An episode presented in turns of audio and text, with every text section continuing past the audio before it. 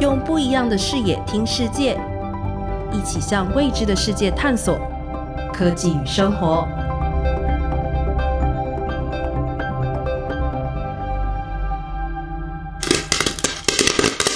爆米花真有趣，放在锅里越来越热，玉米就慢慢开花了。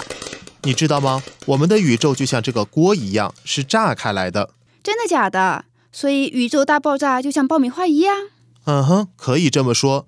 但目前科学家们还在找大爆炸的原因。欢迎收听《科技与生活》节目，我是刘登凯，在美国太空总署加州理工学院所属喷射动力实验室系统工程部门任助理经理，目前负责各项有关太空计划。我们这期的主题是宇宙的形成。在一九四六年，美国物理学家加莫夫 （Georgia Gilmore） 正式提出大爆炸理论，认为宇宙由大约在一百四十亿年前发生的一次大爆炸而形成的，也就是现代宇宙学中的最有影响力的一种学说。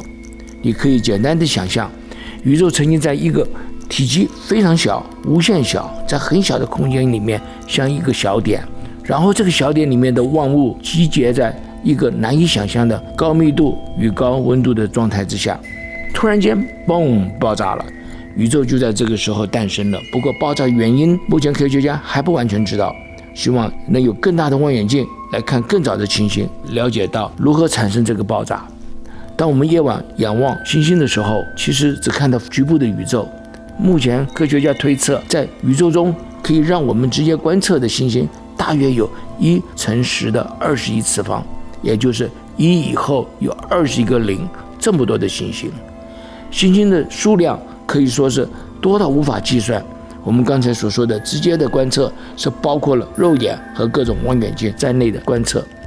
我想你一定很好奇，那么宇宙到底有多大呢？才能够容纳这么多的星星？关于宇宙有多大，在美国太空总署的资深科学家罗明昭博士表示：“如果以一个圆的直径来比喻，目前所能观测到的整个宇宙的直径有将近十亿光年。十亿光年有多远呢？这么说好了，光在真空的状态下的太空。”每秒能够走约三十万公里，准确的说是每秒可以行进约二十九万九千七百九十二公里。也就是说，光每秒可以绕地球七点五圈，平均每绕一圈地球只需要零点一三秒。那么宇宙的宽度，就是你要用每秒将近三十万公里的速度跑十亿年才会到尽头。这是人类完全没有办法想象的距离。我们常说，在浩瀚的宇宙中，人类才知道我们自己的渺小。这句话现在听起来一点也没错。不过现在的科技比较进步，我们早就可以借助望远镜或大型观测站，就能看见非常遥远的星星。天文学之父 Edwin Hubble，他证实了除了我们地球所在的银河系之外，还有其他的星系的存在。他也证实了星系不断往外移动，这又成了宇宙还在不断膨胀的最佳证明。过去，哈勃工作的地方是在 Mount Wilson 天文台，Mount Wilson 天文台就位于南加州帕斯蒂纳附近北边高山上面。每年的三月到十一月还对外开放，还有各式样的教学计划。优美的环境很值得大家一起前往参观。今天科技与生活带您了解了宇宙的诞生。也告诉您，宇宙比想象的还要无穷无尽。今天，当您晚上仰望星星的时候呢，我想您会有更不一样的感觉。